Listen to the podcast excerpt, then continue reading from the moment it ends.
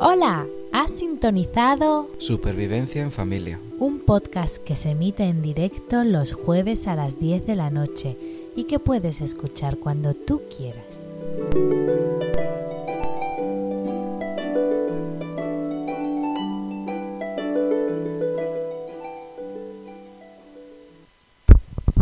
Muy buenas noches, aquí un jueves más.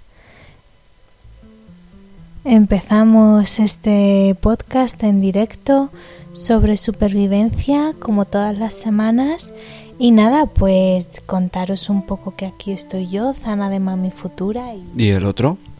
hablando sobre temas de supervivencia y temas de familia o incluso supervivencia en familia y estamos eh, cada jueves en la plataforma de Spreaker en directo a las 10 de la noche y si no podéis escucharnos en las demás plataformas de podcasting como es Spre- eh, Spreaker que se queda ahí guardado, ah, ebooks y también iTunes. ¿Qué americano ha quedado eso? iTunes. Hoy vamos a hablar sobre pequeños truquillos que a algunos los hemos comentado en podcasts anteriores, pero bueno, creemos que ahora que es verano, pues no sería mala idea recordarlos por una parte y segundo tenerlos presentes porque podríamos irnos de vacaciones en el mes de agosto, ¿verdad? Sí, porque ya a estas alturas del año y con el calor que hace, el cerebro no da para mucho. Y hemos buscado un tema un tanto sencillito que no hubiera que prepararse mucho tampoco. No hemos ac- acoplado mm, pues temas eso y algunos no los hemos mencionado anteriormente pero otros pues sí y bueno pues hablar un poco de ellos porque ahora en verano podrían venirnos no muy bien que hacemos muchos viajes pueden pasar muchas cosas en los viajes que no sabemos son ideas que sirven tanto en invierno en verano en primavera en otoño pero bueno pues estamos ahora en verano nos vamos de viaje y pueden pasar muchas cosas Hasta en juliembre. Hasta en juliembre es útil esto. Sí, por ejemplo, mm, ahora que estamos precisamente en verano, quizás podríamos hablar sobre temas de, de las que afectan más en verano. Como por ejemplo, a ver, empieza con el primero. Eh, El pulverizador de agua. Bueno, la idea del pulverizador de agua, para los que somos así un poco más rústicos como yo, eh, la botellita de agua con el flus flus, ¿sabes?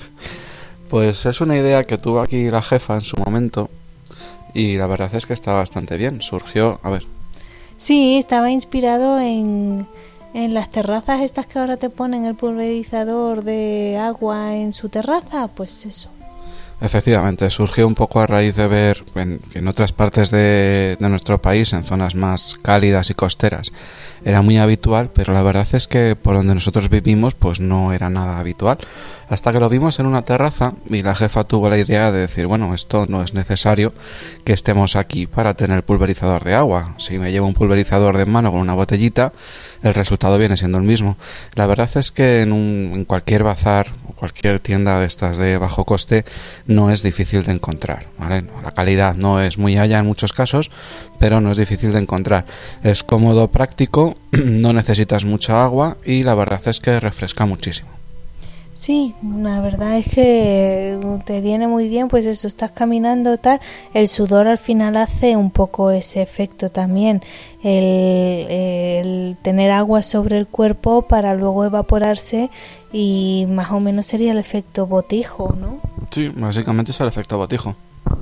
Bueno, y siguiendo con el agua, una de las recomendaciones más importantes que considero es llevar siempre agua encima o en su defecto, porque la hemos bebido, un vaso plegable que- con el que rellenar y beber.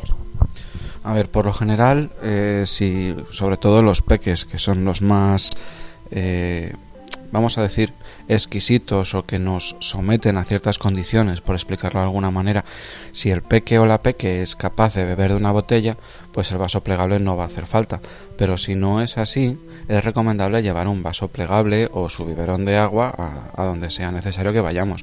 Si, por ejemplo, nos vamos a mover por una zona que conocemos, donde sabemos que hay fuentes y lo tenemos en mente, pues oye, a lo mejor no hace falta que salga con agua desde casa, sino simplemente me llevo mi vaso y puedo beber de la fuente sin ningún tipo de problema.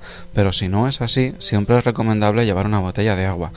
Y recordamos, las botellas, lo ideal es no reutilizar las botellas de plástico, al menos no demasiado. No están pensadas para ello y al cabo de un tiempo se pueden empezar a degradar. Es recomendable utilizar botellas de metal si es posible. El cristal también da buen resultado, es fácil de limpiar, no se degrada, pero es obviamente mucho más frágil y podemos tener algún accidente. Las botellas de metal son mucho más recomendables para estas cosas. Están las típicas botellas que te indican en su etiqueta libres de BPA, de bisfanoles.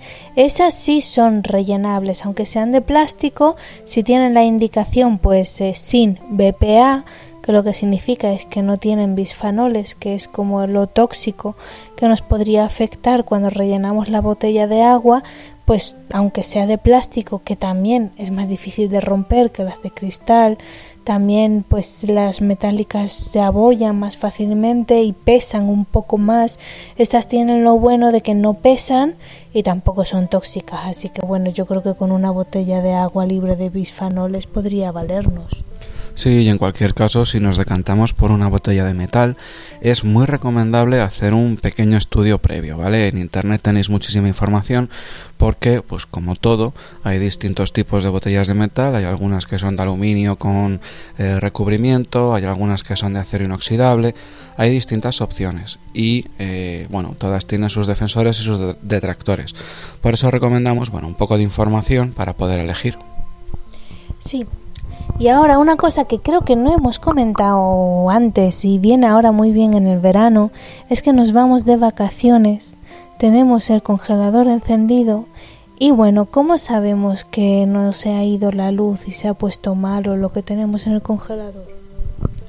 Lo primero que tenemos que tener en cuenta es que si tenemos un corte de luz, obviamente los sistemas de refrigeración, la nevera, el congelador o el arcón congelador que tengamos van a dejar de funcionar. Esto no quiere decir necesariamente que automáticamente se nos echa a perder los alimentos. Simplemente tenemos que tener presente que hay un margen de tiempo que puede pasar hasta que los alimentos se nos pongan malos. Por defecto, eh, podemos aguantar perfectamente hasta 24 horas si no se abren eh, el arcón congelador o el congelador, si no lo abrimos, pueden pasar hasta 24 horas antes de que se empiece a descongelar. Pasado ese tiempo, mmm, podemos empezar a tener problemas con algunos alimentos, pero por lo general no vamos a tener problemas reales hasta pasados varios días. Esto quiere decir que si yo, por ejemplo, durante la noche tengo un corte de luz, no debo dar por hecho que la comida que tengo en la nevera o el congelador se me ha echado a perder. En ningún caso tiene por qué ser así. De hecho, no suele ser así. Pero si me voy de vacaciones y he dejado comida en la nevera o en el congelador, aunque todos procuremos tener cuidado y si nos vamos más de 3, 4, 5 días, pues la nevera la solemos dejar con nada abierto, solemos tirar la basura, bueno, tenemos ciertas precauciones tomadas. También es recomendable, por cierto, eh, cortar el agua, ¿vale? Eh, lo, lo, recordamos, si la gente se va de vacaciones más de 2-3 días, es recomendable dejar el agua de casa cortada.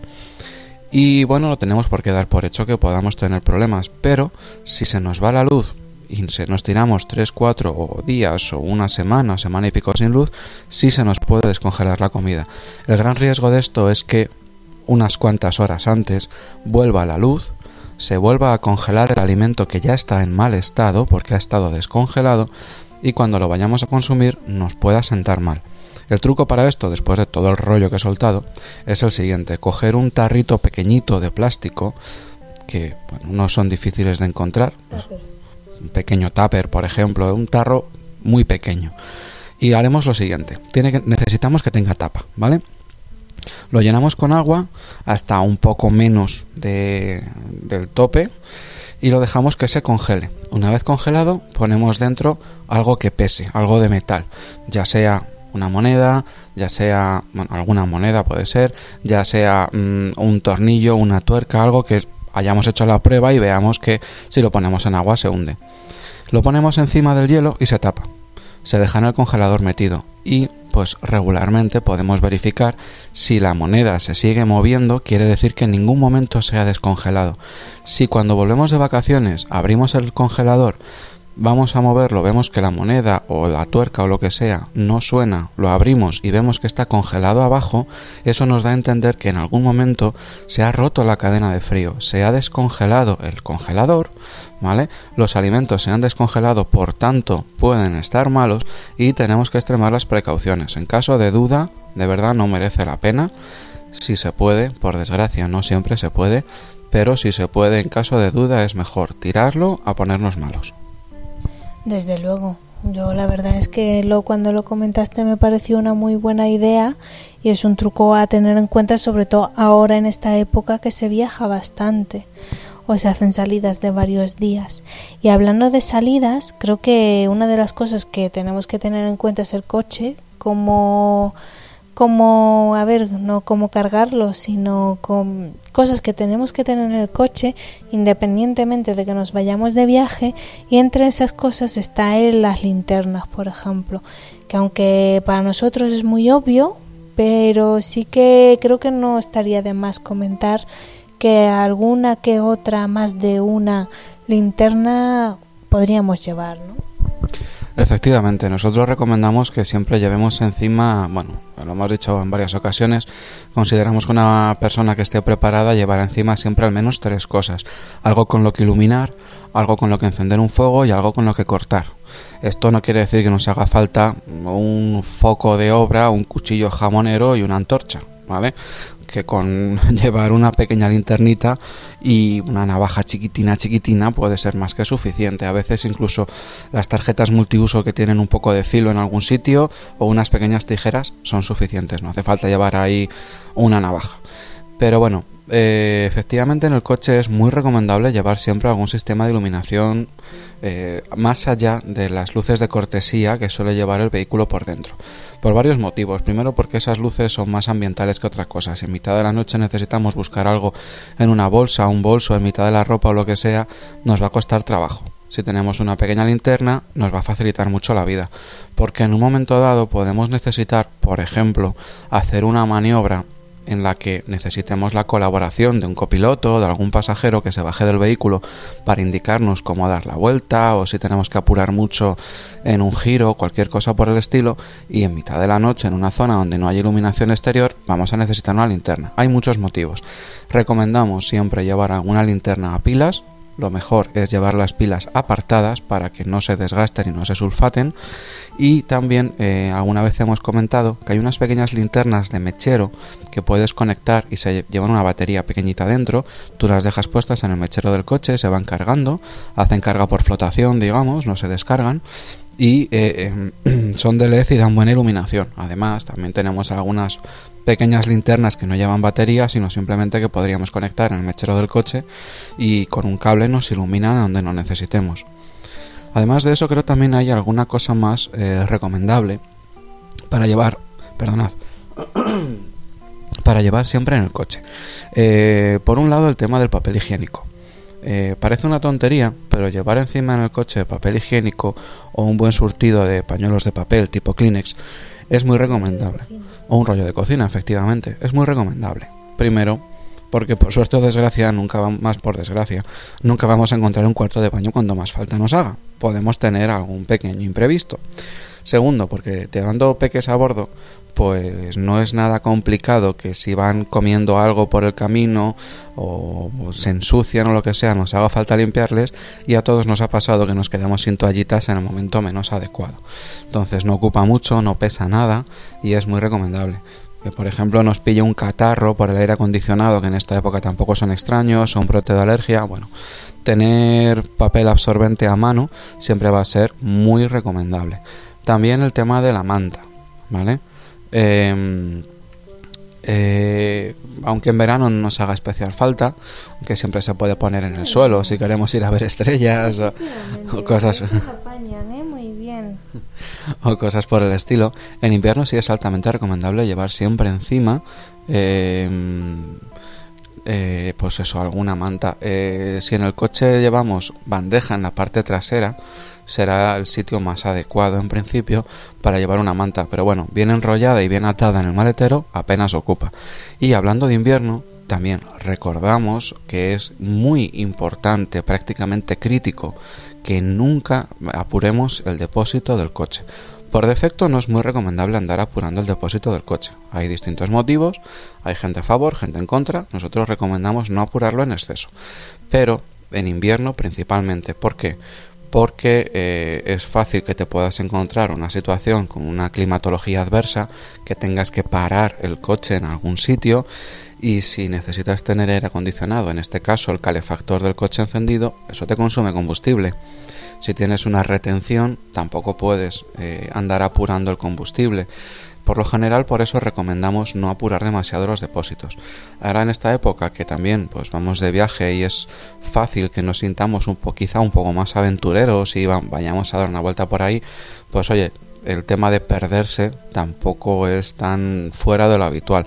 Aunque llevemos GPS, pues creo que a todos nos ha pasado en alguna ocasión que entre que el GPS nos aclara y nosotros nos enfadamos con el GPS, nos desviamos demasiado de la ruta y al final, bueno, pues se nos hace un poco de noche o pensábamos llegar antes, cualquier cosa. Por eso no recomendamos nunca apurar demasiado el depósito del coche.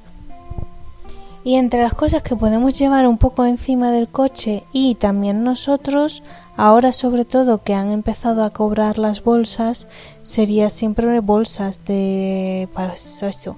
En el coche llevar las típicas bolsas de rafia, que son las que te venden en el mismo supermercado, y tener ahí de repuesto y oye, si podemos llevar encima una bolsita de tela o, o, ta, o incluso la misma bolsa de rafia, pues tampoco es tan mala idea. Vayamos a donde vayamos, que es que nos puede servir tanto para ayudarnos a cargar algo más como para compras de emergencia que tengamos que hacer. Sí, eh, efectivamente, hasta hace poco tiempo en casi todas las tiendas, supermercados y tal, pues eh, ibas a comprar y te regalaban las bolsas de plástico sin ningún problema. Ahora, pues por algún tipo de normativa han decidido que es obligatorio cobrarlas. Y bueno, aunque la mayor parte de los consumidores nos alucine un poco, este que parece que damos por hecho que si pagamos por la bolsa ya no contamina, ¿sabes? Al final en realidad lo que se busca es intentar que la gente utilice lo menos posible la bolsa de plástico. Mi opinión personal es que eh, la finalidad es buena, pero el método quizá no tanto. Pero bueno, la cuestión es que una bolsita de tela, como bien comenta aquí la jefa, pues es muy recomendable. No pesa nada, abulta muy poco, se hace un burruñito y te puede salvar de cualquier situación, desde pasar y comprar el pan a cualquier compra de emergencia que tengas que hacer. Y en el coche, que no vamos a tener por defecto tantos problemas de espacio y de cargar material, llevar dos o tres o incluso cuatro bolsas de rafia bien apretadas unas dentro de otras nos puede ayudar para cuando vayamos a hacer la compra o simplemente ir a comprar leña o cuando vayamos a hacer un viaje. Nosotros las utilizamos también mucho cuando vamos a algún sitio. Dentro de poco vamos a hacer una pequeña excursión y tenemos que llevar comida. La comida va en esas bolsas de rafia perfectamente. Siempre es recomendable llevar en el maletero del coche alguna bolsita de estas y hablando de compras, ya que nos hemos metido en ese tema, creo que una de las cosas que no podemos prescindir tener en casa porque, bueno, pues nos salvan de cualquier apuro, son las famosas cremas de verduras y el arroz un minuto. Que ojo, a mi hijo, por ejemplo, a nosotros nos ha ido muy bien para algún caso de pues eh, nos hemos entretenido demasiado en la calle y hemos llegado a casa y oye, pues la cena no está lista y tampoco habíamos pensado nada en qué cenar y nos han salvado de más de un apuro. Sí, nos han salvado de muchos apuros. Eh, como bien comentas, pues eh, se dan ocasiones en las que, bueno, a lo mejor vas demasiado apurado de hora. Nosotros procuramos por defecto que el horario sea muy tipo rutina, es decir, que más o menos sobre la misma hora llevemos a cabo las mismas actividades, porque nosotros pensamos que esto ayuda al peque a que pues esta estabilidad en su vida le ayuda a conciliar mejor el sueño y demás. No lo tenemos pensado, lo tenemos comprobado. Es que a nuestro hijo le cambias la rutina y se vuelve, no sé, un, monstruo de esos de los de a medianoche, se vuelve en otra persona o le echas agua y se convierte en otro, pues de esos. Sí, se pone más peligroso que un gremlin en una piscina de gaseosa. Pues, efectivamente. Entonces, pues sí, la verdad es que tener comida un, plato de comida caliente, a ser posible, que puedas preparar en un muy breve espacio de tiempo, te da una cierta tranquilidad y te ayuda porque al fin de cuentas los mayores pues nos podemos aguantar, un día nos acostamos un poco más tarde, al día siguiente tenemos un poco más de sueño y bueno, pues nos aguantamos, tampoco pasa nada, pero los peques no funcionan igual. Entonces, tener preparado en casa siempre algún plato de comida rápida, a ser posible lo más lo más sano que se pueda, ¿vale? Porque hay algunas opciones por ahí que quizás no sean tan sanas, pues es recomendable. Estas otras opciones, quizás un poco menos sana, son perfectamente aptas para los adultos, para aquel que quiera. También recomendamos tener comida de esta de preparada en un minuto para adultos, porque bueno, no sé la gente que nos esté escuchando, pero a nosotros muchas veces nos da una pereza infinita ponernos a cocinar, más todavía en esta época que piensas en meterte en los fogones de la cocina ya te entran los siete males pero eso es muy recomendable. Y también lo que comentabas, efectivamente, el tema de las cremas de verduras.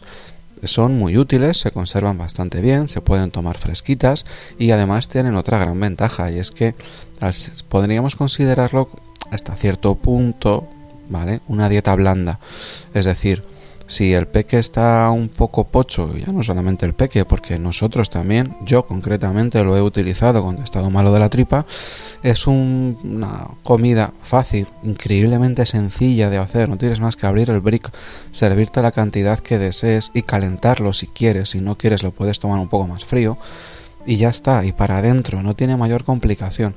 Y al ser una, una comida suavecita, entra bien, eh, no te da demasiados problemas de digestión, en caso de que estemos acatarrados, pues apetece más tomar algo de ese estilo que andar más masticando.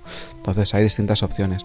Además de eso también recomendamos siempre en la medida de lo posible tener ciertas cosas en casa que bueno nos pueden ayudar que son cosas que duran bastante tiempo productos alimenticios que duran bastante tiempo y que pues nos pueden salvar en muchas ocasiones.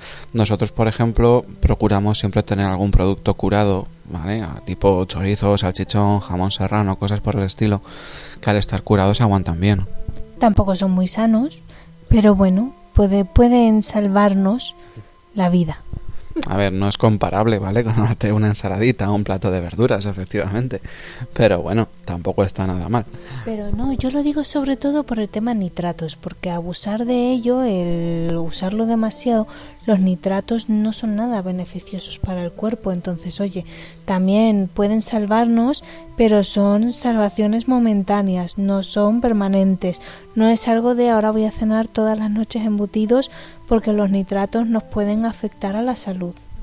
Efectivamente, estamos hablando de parches, como bien me puntualizan.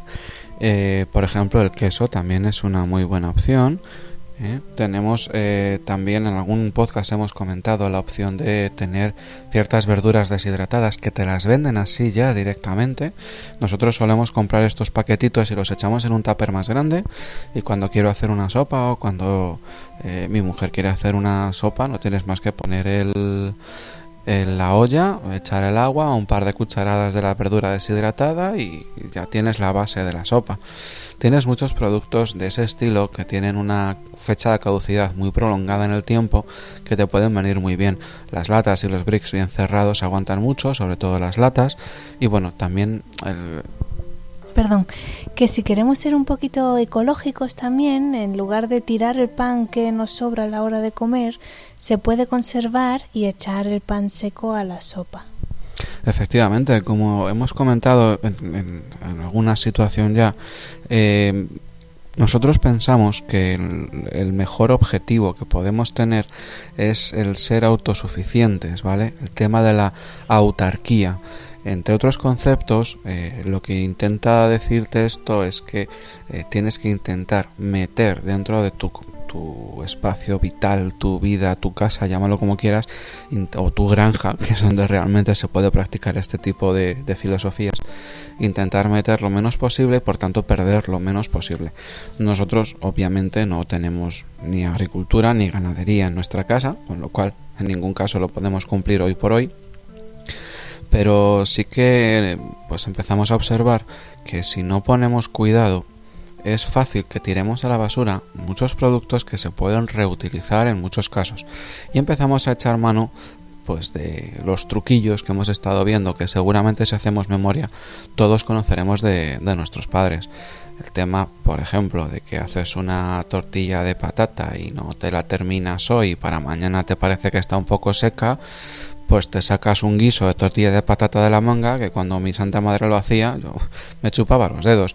Como bien comenta por aquí la jefa, el pan duro tú lo cortas en rebanadas finitas, lo echas a la sopa y le da una consistencia muy buena hay muchos trucos que se pueden aprovechar, hay muchas recetas de comida que podemos reutilizar. Yo me imagino que casi todo el mundo habrá oído hablar de eh, la ropa vieja cuando hacemos un cocido, hacer ropa vieja o hacer unos garbanzos fritos. Bueno, ese tipo de cocina es muy recomendable porque primero que ahorramos pasta, que nos viene bien a todos. Y segundo, porque consumimos menos y tenemos que preocuparnos menos de hacer compras y demás. Si queréis más información, pues buscáis en internet cocina de aprovechamiento, que es básicamente lo que estamos hablando sobre cocina de aprovechamiento y ya está.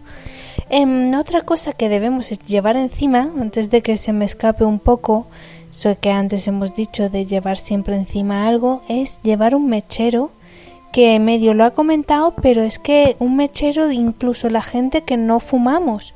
Yo no fumo, pero a mí yo llevo un mechero y me, así me ha salvado de más de una y de más de tres veces. Vale, ahora tengo mucha curiosidad. ¿De qué te ha salvado un mechero si no fumas? ¿Has tenido que hacer fogatas por ahí? No, un deshilacha, un, una cuerda deshilachada y, y bueno, pues para que dejara de deshilacharla, quemar la punta, por ejemplo, o para encender una hoguera o alguien que me la pedido porque quería fumar. O para encender una vela, por ejemplo. Nosotros somos defensores no de utilizar velas en casa de forma indiscriminada, menos si tenemos niños. Ojo, muchísimo cuidado con las velas si tenemos niños, no es una buena combinación.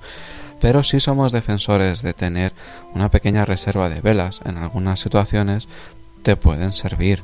Tienes un corte de luz y sí, puedes tirar con linternas, pero las linternas por lo general son un parche puntual, es para una situación en concreto y no para dilatarlo en el tiempo. Si tú tienes unas cuantas velas y tienes localizados algunos puntos donde las puedas poner, te vas a evitar estos problemas. Puedes tirar de velas y estarás, pues eso, iluminado, como aquel que dice, durante más tiempo. Para ello es imprescindible llevar un mechero. Y como siempre, puesto que somos muy apocalípticos, obviamente, para que en caso de necesidad poder hacer un fuego para ya sea calentarte, hervir agua o cocinar. Sí, eh, ya nos queda prácticamente solo una cosa de esto que estábamos hablando del aprovechamiento antes y es el tema de reducir el agua caliente de la caldera. Correcto. Eso es una es, es, algo en lo que yo, que soy un poco ignorante, pues no había caído hasta que cuando tuvimos que cambiar la caldera de casa, el lampista o fontanero que vino a instalárnosla me preguntó que cuánto caudal de agua quería. bueno, ¿te va bien así o le pongo más o menos? Digo, pues no lo sé. normalmente a mí con que salga caliente el agua me vale. Entonces él me dijo, normalmente lo que la gente hace es que abre mucho el agua caliente, le da mucha presión y a la vez tiene la costumbre de poner el agua de la caldera demasiado caliente. Hoy por hoy las calderas que tenemos las podemos, bueno, hoy por hoy, desde hace muchísimo tiempo, las podemos calibrar, podemos decir a la caldera cuánta temperatura queremos. Lo que ocurre es que hoy por hoy, que son la mayor parte de las que instalamos son digitales, es más fácil ajustar exactamente la temperatura que queremos. Nosotros nos dimos cuenta en ese momento de que si tú te tienes que duchar con agua caliente, que es con lo que normalmente nos duchamos, sobre todo en invierno, y abres el agua caliente a tope y después tienes que empezar a abrir el agua fría para regular, esto era un derroche estúpido completamente de energía y por tanto de dinero. Aparte ya de los recursos que estás consumiendo y demás que desde el punto de vista ecológico obviamente es muy importante, pero lo primero que nos afectaba es al bolsillo. ¿Qué sentido tiene que yo tenga que calentar una gran cantidad de agua para luego mezclarla con agua fría porque me estoy escaldando la piel? Lo primer, el primer paso en estos casos es bajar la temperatura de la caldera, de modo y manera que yo pueda ducharme con agua caliente en exclusiva, sin necesidad de mezclarla con agua fría. Y lo segundo, que también es muy importante, que es lo que nos lo que me enseñó en este caso este fontanero que nos estuvo haciendo la instalación, él me decía, dice, cuanta más cantidad de agua por segundo o por minuto quieras que te caliente la caldera, mayor cantidad de energía obviamente va a necesitar. Por tanto, esto ya es un poco más a gusto de cada uno y en función de las características de la instalación de agua que tengamos cada uno en nuestra casa, pero hay que procurar que la cantidad de agua que tengamos que calentar no sea excesiva, que no nos pasemos. Tampoco hay que quedarse cortos, porque en este caso, por ejemplo, en la última revisión nos bajaron demasiado la fuerza del agua y la verdad es que se nos queda un pelín corta. Eso es cierto, pero tampoco es recomendable que abramos el grifo a tope y parezca aquello las cataratas del Niágara, porque es una gran cantidad de gas o de electricidad que tienes que estar utilizando y la verdad es que no es necesario. Hay que intentar ajustar todo lo posible con la idea de gastar el mínimo dinero. Pues sí, y la verdad, también hay a veces en los que los gustos de los mismos miembros de la familia son un poco diferentes, en los que a uno le gusta más caliente y a otro un poco menos. Pero bueno, se ajusta a la mitad, ¿no? No, pero tú puedes ajustar la caldera, que de hecho en alguna ocasión lo hemos hecho. A ti que te gusta el agua más caliente, pues te puedes subir un poquito la temperatura y cuando me voy a duchar yo, pues la bajo un poquito. Sí, eso es lo que hacemos. Hoy tenemos visitante. Hola Vanessa, hola familia. Os escucho desde el principio, pero no podía escribir. No te preocupes, amor, aquí estamos. Muy interesante los truquillos. Hoy, gracias Vanessa. Muchísimas gracias. Estábamos aquí hablando a la nada y es un poco raro. Gracias, amor, por decírnoslo. Y nosotros ahora ya vamos a pasar a otro punto que es el punto sanitario y hablar de pequeños truquillos en el ámbito, pues eso, de emergencias o de tal, más sanitario. podríamos decir otro truco del agua, a lo mejor, si te parece. Porque mira, en algunas ocasiones se ha comentado que para ahorrar agua eh, bueno, aparte de lo que hemos comentado nosotros, de que como desde que tú abres el grifo del agua caliente hasta que te sale agua caliente tarda un rato, llenemos el cubo de la fregona con ese agua, que ya lo hemos dicho mil veces, incluso ha habido gente que ha dicho, bueno, pues es una buena idea, porque yo ya no tengo que coger agua específicamente para regar las plantas o para fregar el suelo. Entonces, bueno, pues eso ahí queda, pero eh, también se ha comentado en muchas ocasiones un truco que es meter una botella de agua en la cisterna del retrete. Vale, esto tiene sus pros y sus contras. porque eh, bueno, el, objetivo obviamente es reducir la cantidad de agua que vas a utilizar. Esto es de perogrullo. Pero eh, puede que esa cantidad de agua para según qué uso le demos al retrete puede ser suficiente o puede quedarse corto. Entonces, aquí ya recomiendo personalmente a que cada uno experimente lo que puede hacer, pero lanzo la idea de que si tenemos más de un retrete, podemos dejar determinado cuarto de baño para determinadas actividades y otro cuarto de baño para otras actividades. Déjalo claro, hombre, tú sabes no, más clarito. No, yo soy una persona, soy muy fina y educada y no me gustan esas cosas. Entonces, sí que recomiendo en la medida de lo posible pues oye, si no disponemos de los, eh, las cisternas que hay hoy en día de doble descarga, que te permiten efectivamente esto mismo, poder hacer media descarga si, si no hemos hecho demasiado uso del retrete o una descarga completa si tiene que arrastrar mayor cantidad, podemos hacer algo parecido con una botella de agua. No de la misma manera, obviamente, esto es mucho más rústico, ¿vale? Pero bueno, podemos o bien probar a ver qué tal nos funciona o bien dejar determinado baño únicamente solo para líquidos y ya está. O ducharse mucho y usar el agua del, del cubo para arrastrar lo que tenga que arrastrarse. A ver, no, lo de ducharse mucho choca frontalmente con el tema de ahorrar agua. Aquí hay que ducharse lo necesario. ¿Vale? Nada de... Por favor, el tema de la ducha. Esto es muy importante, es muy importante para las personas. No pensemos que ahorramos dinero y agua por no ducharnos, que luego hay personas por ahí que les canta el alerón. Que no, hay que ser una persona limpia e higienizada, por el amor de Dios. Sí, tampoco pasarnos porque nos puede dar afecciones a la piel. Pero, y hablando de esto, pues seguimos al punto sanitario. Por ejemplo, un, un truquillo que no hemos hablado nunca es cuando los pequeñines se ponen muy malillos. Bueno, voy a leer el comentario de Vanessa, que en casa modificamos la temperatura de la caldera en invierno y verano y en el baño pues descargar lo que se necesita solamente. Jaja, sí, por favor que se duche la gente. Aparte de eso, que me parece una idea magnífica, Vanessa, también decir si, bueno, eh, da la casualidad de que hay alguien que nos esté escuchando que esté a punto de hacer obras en sus, sus instalaciones de fontanería o que las esté haciendo, una idea. Eh, se pueden aislar con unos aislantes específicos de no sé si es un tipo de plástico, poliuretano, una espuma, no sé exactamente lo que es, eh, los tubos del agua caliente. La idea es, sobre todo en aquellas zonas frías, cuanto más aislado esté, menos temperatura o menos calor va a perder el agua y por tanto menos pasta nos vamos a dejar, tanto en calentar el agua como en que ese agua llegue caliente hasta el baño que vayamos a utilizar. Pues sí. Eh, bueno, estábamos hablando de que el pequeñín se nos pone malo y él toma medicina pues como muy para allá, que no le gustan nada las medicinas que le estamos dando y está agobiado con tantas medicinas. Pero en el frasco nos vienen con unas cucharillas medidoras y tal. ¿Cómo podemos hacer que se las tome sin que nos tire media medicina por la pared? De, las medicinas de los peques siempre se dice que suelen estar buenas y en la mayor parte de las ocasiones es verdad, que tienen buen sabor. Pero bueno, nuestros peques puede que sean como el nuestro, un poco yonki de las medicinas, sobre todo cuando está, se encuentra más o menos bien. Es un yonki, no tiene ningún problema en meterse lo que sea para el cuerpo, pero también puede ocurrir justo lo contrario, que no le gusten absolutamente nada y nos dé muchísimos problemas. O bien pues que también empiece tomándose bien las medicinas, pero se acaba hartando de tomar medicinas todos los días.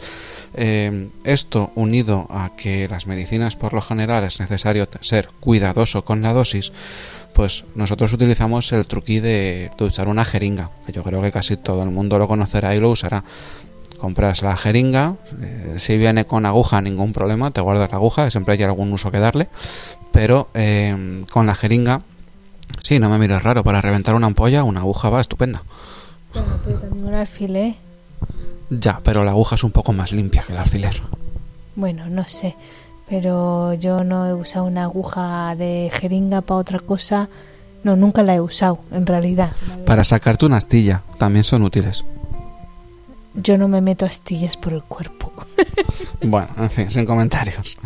Pero bueno, como, como estábamos diciendo, efectivamente, el tema de la jeringa es útil para medir bien la dosis que vayamos a utilizar y porque en muchos casos, pues si el peque le mola la medicina, va a abrir la boca como un buzón de correos y no te va a poner ningún problema, pero como no le guste, va a empezar a mover los brazos, a chillar, a patalear, como las aspas de un molino, y si lo utilizamos una cucharita, pues es fácil que de un topetazo que nos dé la medicación se vaya al cuerno.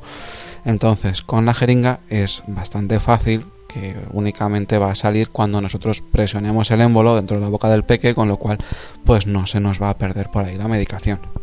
Sí, aunque nos viene la cucharita, pues esa la guardamos con mucho cariño, la tiramos directamente al reciclaje y usamos directamente la jeringuilla donde pues al introducir el medicamento la cantidad exacta que necesitas no te va a dar ningún problema de medición. Y por cierto, limpiar las jeringas, me he metido por medio, discúlpame.